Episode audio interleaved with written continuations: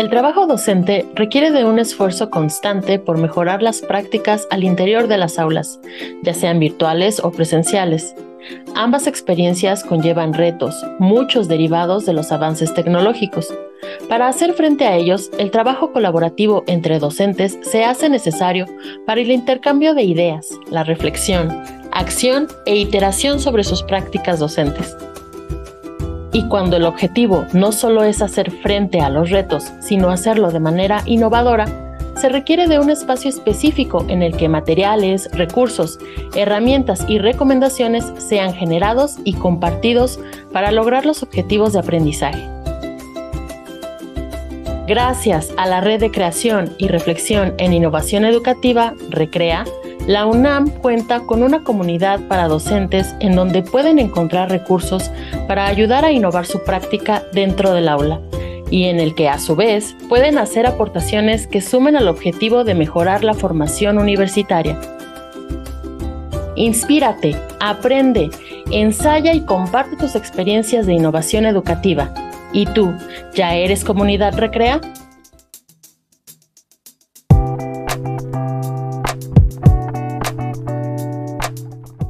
Bienvenidos y bienvenidas a Platicadito.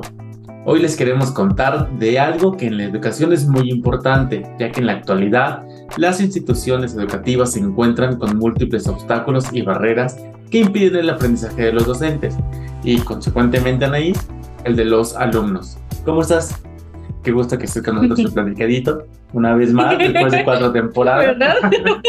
Pero dinos, ¿tú qué crees? ¿Las comunidades de aprendizaje son una opción frente a estos retos? Pues hola Jorge, y es un gusto estar en Platicadito en esta cuarta temporada. Y pues la verdad yo creo que contar con, con una comunidad pues siempre es enriquecedor, ¿no? En todos los aspectos, pues porque nos comparten conocimientos y experiencias, ¿no? Entonces, pues sí, la verdad creo que es muy importante también tenerlo en cuenta para la educación y para hablar de eso, tenemos hoy a una invitada que ya ha estado con nosotros, antes aquí también en Platicadito, ya la conocen los que la han escuchado seguramente. Hoy nos acompaña Karen Matías, jefa del Departamento de Diseño de Experiencias de Aprendizaje aquí en la Cuayet. Hola Karen, ¿cómo estás? Bienvenida Karen. Hola Anaís, hola Jorge, muy, muy emocionada y entusiasmada de estar de nuevo con ustedes y de poder platicar un poquito de las comunidades de aprendizaje. Pues ya después de hablar de un mapa de tendencias en temporadas pasadas, hoy queremos platicar sobre estas comunidades de aprendizaje y aprovechar que tenemos al experto aquí con nosotros para aclarar muchas dudas. Así que empezamos por lo básico, Karen.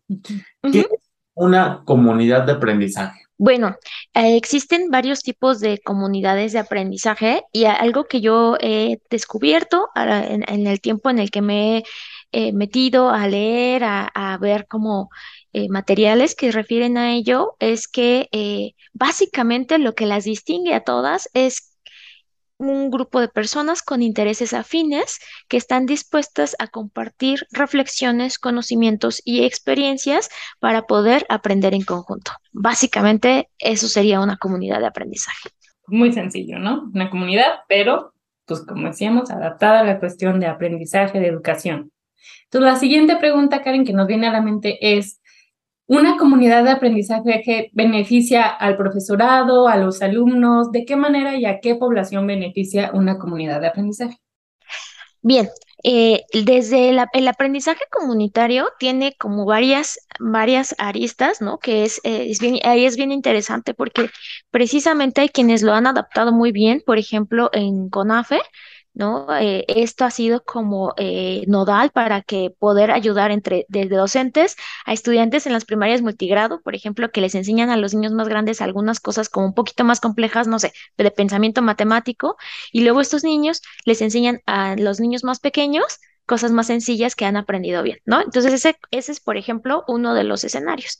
Hablando ya en en términos de docencia, uno de los conceptos que me gustaría recuperar es eh, las comunidades profesionales de aprendizaje, que ese es una, una arista distinta donde hay grupos de docentes, en realidad la mayoría eh, son grupos de, docentes que les interesa pues formarse en, este tipo de habilidades didácticas e intercambian eh, experiencias, se intercambian eh, aprendizajes que han tenido, ¿no? Las, estrategias que implementan y bueno, evidentemente esto eh, no solamente beneficia al docente, sino también repercute de manera directa en el estudiantado, ¿no? De manera que pues se ve pues beneficiado en la experiencia de aprendizaje que tienen, ¿no? Cada grupo de estudiantes porque el profe pues trae ya experiencias mucho más amplias. Entonces, cuando hablamos de un salón de clases, un aula, ese grupo de estudiantes dentro del salón de clases, ¿ya es una comunidad de aprendizaje o qué le faltaría para poderla llamar comunidad de aprendizaje?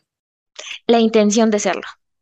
Una comunidad de aprendizaje es en el momento en el que se juntan con un, una intención específica de intercambiar y reflexionar al respecto de una cosa. Cuando estamos hablando de un grupo, por ejemplo, el sexto B, ¿no?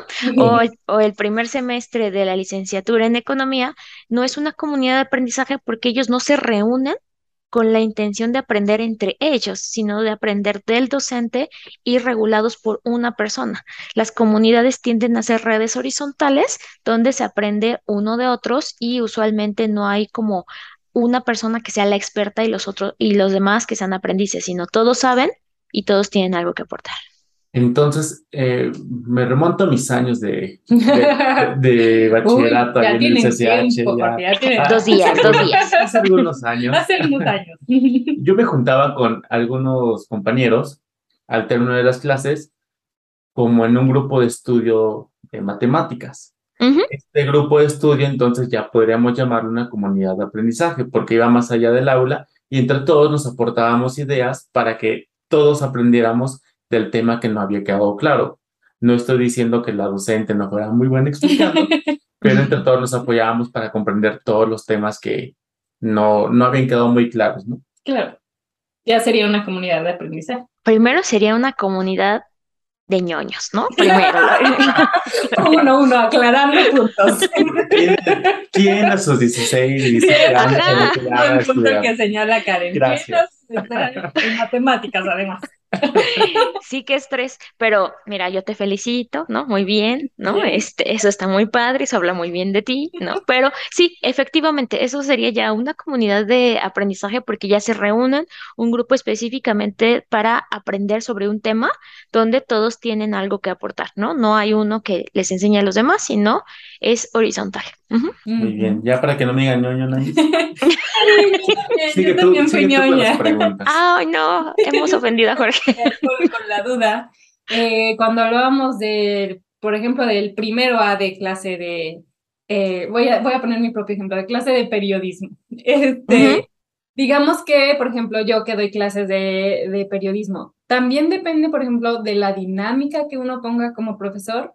Si un profesor llega y dice, ah, bueno, hoy vamos a tener esta dinámica en donde eh, cada quien va a revisar este tema y después entre todos vamos a analizarlo y a, a ver como las ventajas, desventajas. Ahí, digamos, ya se podría generar un ambiente de comunidad de aprendizaje si se involucran a todos? Bien, ahí lo que estaríamos considerando es que la intervención docente regula eh, este tipo de aprendizaje, sí, en, en comunidad, sin embargo, eh, ya cuando se consolida una comunidad es porque tienen reuniones periódicas, ¿no? Cuando trasciende las barreras del aula y del momento de, específico de intervención donde el docente lo regula. ¿No? Lo que, lo que se busca con una comunidad es justamente, ¿no? Hablando de comunidades estudiantiles, ¿no? Específicamente como lo que comentaba Jorge, como de están detectando una necesidad y pueden o no incluir al docente, pero ya con una organización que tiene que ver, pues, más con intereses, vamos a decirlo así, de manera personal, ¿no? Por aprender de un tema.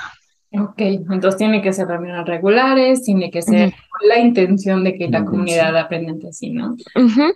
Sí. ¿Podemos hablar que existen comunidades de aprendizaje a nivel interinstitucional?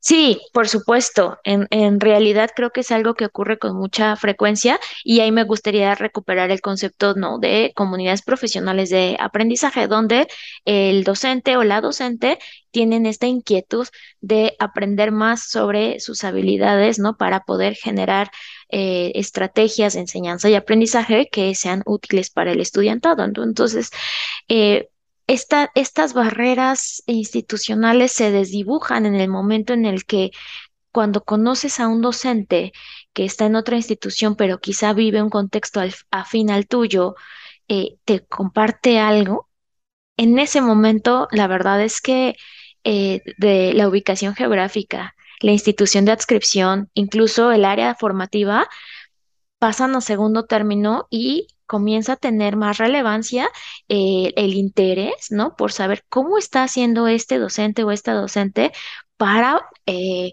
enfrentar un reto o sencillamente para mejorar sus prácticas, ¿no? Esto es bastante común incluso de manera como más informal en grupos de Facebook, ¿no? En, los chats de WhatsApp, ¿no? Donde los docentes ahora en la pandemia pues se organizaban e intercambiaban de manera incluso hasta casual eh, sus experiencias. Entonces sí, claro que sí, sí trasciende las barreras institucionales. Claro, y una de las ventajas es que con las nuevas herramientas tecnológicas se facilita, ¿no? Que se puedan crear estas comunidades. Sí, sí, es muy útil. Y yo sé, Karen, que por ahí estás colaborando en un proyecto de comunidades de aprendizaje, pero ¿qué tal que nos centramos eso en el segundo bloque?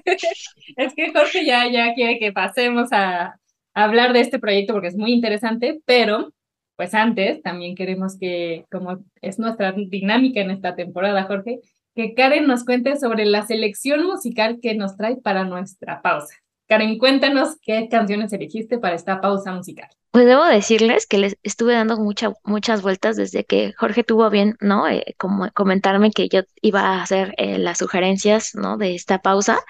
Dije, Dios mío, ¿no? Eh, el público de, de Platicadito necesita, este, necesita eh, música que, que les aliente, ¿no? Pues no, no, no, no. Sí, sí, sí. Entonces, bueno, eh, la verdad es que yo, más allá de buscar como música que a mí me guste o que me represente o que me siente identificada, eh, quería encontrar algo que tuviera que ver con el tema que eh, que estamos comentando y yo creo que uno de los objetivos principales de una comunidad de aprendizaje es precisamente el poder tener algo, una experiencia o un conocimiento, compartirlo y que esa otra persona lo haga suyo, que esa otra persona pueda transformarlo e utilizarlo y darle su propio sello. Entonces, en esta mini playlist, ¿no? De, de, tres temas que les voy a a compartir ahora, eh, tienen ese concepto, ¿no? Que son covers de canciones eh, de una manera inusual, es decir, que terminan con un resultado eh, pues poco esperado, ¿no? Que, que, tienen transformaciones importantes, pero que justamente respetan, ¿no? la, la, melodía, ¿no? Los riffs de, de, la canción original que deja ese sello, pero la hacen suya, ¿no? Entonces, espero que las disfruten y que justo puedan escucharlas con esta conciencia, ¿no? De que cómo es que alguien hace suyo algo que ya existía, pero lo transforma en algo completamente nuevo. Pues vamos a escucharlas, Jorge. Vamos a escucharlas.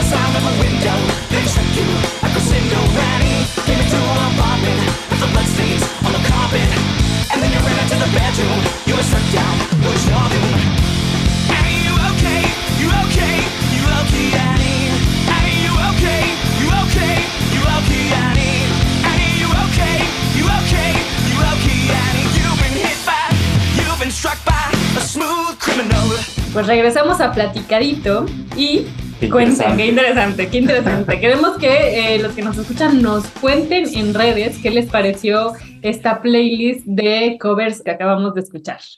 Y bueno, para... Por favor, si quieres saber. saber. Y pues para seguir con nuestro tema, que les recordamos que estamos hablando de comunidades de aprendizaje, Karen, queremos preguntarte, ¿las comunidades de aprendizaje son de ayuda para estar al tanto de nuevas herramientas de investigación o nuevas herramientas tecnológicas emergentes para el aula? Sí, sin duda. Eh, justamente cuando existe el interés de este tema en particular, ¿no? Como ha sido el caso más recurrente que incluso ustedes pueden encontrar en la literatura, ¿no? En, en las eh, producciones científicas, ¿no? De qué es lo que se ha hecho con las comunidades profesionales de aprendizaje, es precisamente eso, ¿no? Que muchos eh, grupos docentes están interesados en asumir ¿no? Prácticas de educación mediada por tecnologías, ¿no? En ver cuáles son las tendencias que se están implementando no solamente con las herramientas digitales, sino también en novedades que tienen que ver más con la naturaleza didáctica de las, de la enseñanza, ¿no? De la parte, eh, pues más de la metodología y bueno, evidentemente lo que esto ayuda ¿no? en, esta suerte precisamente de intercambio, de diálogo y reflexión, es que hay docentes pues que de pronto escucharán, sabrán, leerán, ¿no? De cosas eh, nuevas, de tecnologías, de herramientas que ahorita ustedes saben que es el boom, ¿no? De un montón de herramientas, aplicativos y demás. Y pues la idea es precisamente eso, ¿no? Ayuda a mantener vigente, a mantener actualizados, ¿no? A los y las docentes que, que forman parte de esa comunidad. Y hasta cierto punto también que no se sientan, porque bueno, yo no sé ustedes, pero mi, mi mamá es profesora y eh, pues a veces se les dificulta, ¿no? El tema de, de, la tecnología y de estas herramientas tecnológicas. Entonces, me parece que acercarse a una comunidad de aprendizaje también ayuda a no sentirse solos o abrumados con estas, todas estas nuevas herramientas que ahora están disponibles, porque ya puedes ver, pues que a los otros puede que también les cueste trabajo, pero puedes también ver cómo han resuelto ellos, ¿no? Esos problemas, cómo se han adaptado, ¿no? O también porque una comunidad de aprendizaje no es solamente entre personas de la misma edad, ¿no? Mm, puede ser que en, la comunidad de aprendizaje tenemos docentes, pero también están los alumnos que manejan mucho mejor la tecnología que, que nosotros. Entonces, aprendemos de todos, aprendemos de cómo ellos la manejan, nos explican cómo lo podemos hacer y los docentes quizá pueden explicarles cómo la pueden aplicar de mejor manera. ¿no? Exacto, es un ganar-ganar, ¿no? Con el conocimiento, compartiendo experiencias, compartiendo conocimientos. Y no solamente es como, mira, te paso esta herramienta, sino te platico cómo la utilicé o sabes que esta de plano a mí no funcionó, ¿no? No lo usas en grupos grandes o solo te sirve para grupos grandes, ¿no? O para este tipo de contenidos es súper útil, no la recomiendo para esto. O hace unos años todavía no tenía como esta estructura tan buena la herramienta y ha ido como perfeccionándose, ¿saben? Entonces, no solamente es el tema del conocimiento así, sino la experiencia de la implementación, ¿no? Que eso es lo que hace súper rico el intercambio. En estas comunidades. Oye, Karen, y hablando de experiencia, ahora sí, qué bueno que me dejaste la, la, pregunta. Yo sabía que querías hablar de eso. ahora sí, cuéntanos de este proyecto en el que estás colaborando, que resuelve alguna de las cuestiones que se plantean en la universidad y sobre todo en la Cuayet, de qué se está haciendo en este ámbito para apoyar a profesores que necesitan como complementarse con otros, apoyarse con otros docentes para estar al tanto o aprender mejor en su enseñanza, quizá. ¿Qué, ¿Qué se está haciendo aquí en la universidad? Bueno, tenemos que partir de dos o tres ideas ¿no? fundamentales, que es, estamos en la UNAM. Ajá. Sí. Bueno. y la UNAM es grandota. Mm, muy grandota. Ergo tiene un montón de profesores y de profesoras. Y a veces no se conocen entre ellos y entre ellas porque la UNAM es grandota, ¿no? Entonces, somos muchos. Bien, e-, esa es como, parece una idea muy, muy, muy boba, pero ahorita les digo porque hay que recuperar y no perder la noción de que esto es importante. Bien. Acá en la CUAYED, dentro de la Subdirección de Innovación Educativa, ¿no? Consideramos trascendental la formación docente en términos de tendencias de innovación educativa. ¿Qué es eso? Bien, bueno, la idea es en general, ¿no? Buscar eh, que los y las docentes se formen no solamente en el uso del Zoom, pues, ¿no? De, del Moodle, ¿no? Sino de metodologías y herramientas que tienen que ver, ¿no? Con las tendencias a nivel mundial de lo que se está haciendo en educación eh, media superior y educación superior principalmente. Entonces, se crea la iniciativa, ¿no? El proyecto de la Red de Creación y Reflexión en Innovación Educativa. La intención de ella es eh, precisamente conformar una comunidad profesional de aprendizaje con el tema de innovación educativa. Entonces, eh, la idea es que esta, es, ¿por qué esta modalidad y no otra? Bien, la intención es hacer una comunidad flexible que trascienda las barreras institucionales y geográficas y también de eh, líneas ¿no? de, de, formación, es decir, no importa si tú das clases de física en una escuela nacional preparatoria o bien si das clases de posgrado en, en temas jurídicos, por ejemplo, ¿no? La idea es intercambiar experiencias docentes en torno o eh, cayendo precisamente en temas de innovación educativa. Entonces, bueno, eh, más conocido este proyecto como Recrea, ¿no? Que si nos siguen en, en, redes sociales, ¿no? Por favor, y si no lo hacen, háganlo en este momento. Es más, pongan pausa en este momento, los esperamos, vayan, síganos y ya después comentamos. Bien, ya lo hicieron. la liga de Recrea aquí en la descripción del programa para que no tengan que salirse. No, solo bajan, hacen clic y los lleva a Recrea. Excelente, ah, esa es una mucho mejor idea. ¿Ves cómo sí funcionaban las comunidades de aprendizaje? Porque yo nunca lo hice y ve nada más lo que las barbaridades que estoy pidiendo, ¿no? Entonces, por favor, hagan comunidades de aprendizaje.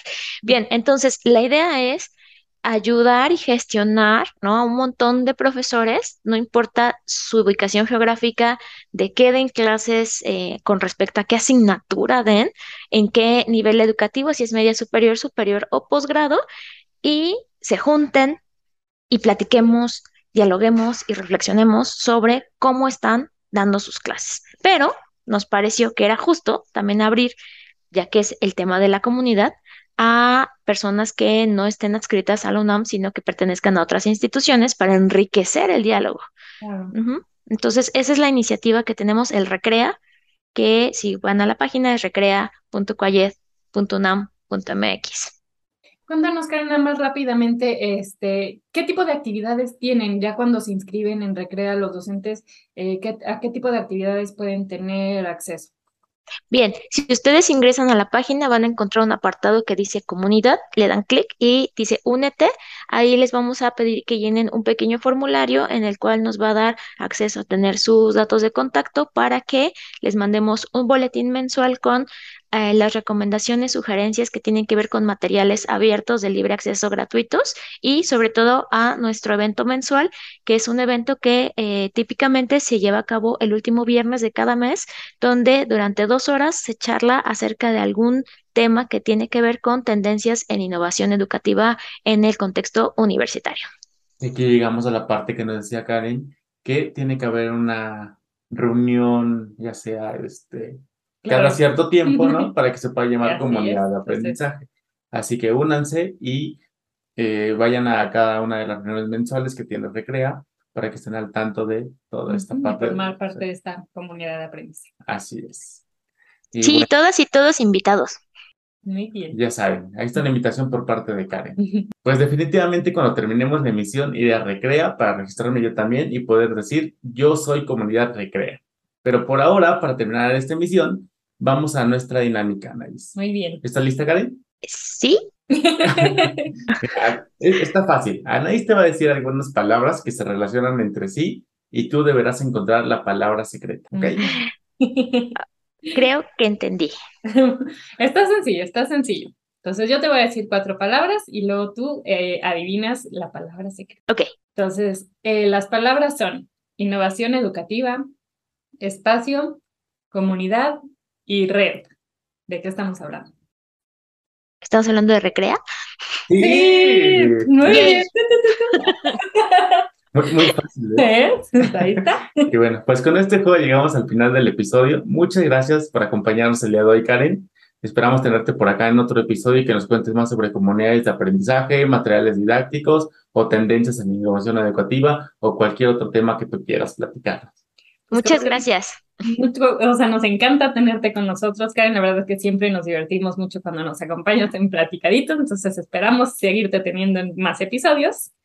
Y pues a todas las personas que nos escuchan, recuerden seguirnos en Facebook, Twitter e Instagram como Cuayedunam. Recuerden seguir también las redes de Recrea y comentar qué les pareció este episodio. Y pues si les gustaría tener una segunda parte, volver a tener aquí a Karen hablándonos de estas eh, comunidades de aprendizaje. Pues muchas gracias por acompañarnos. Los esperamos en el próximo episodio para contarles más sin tanto rollo. Bye. Hasta pronto.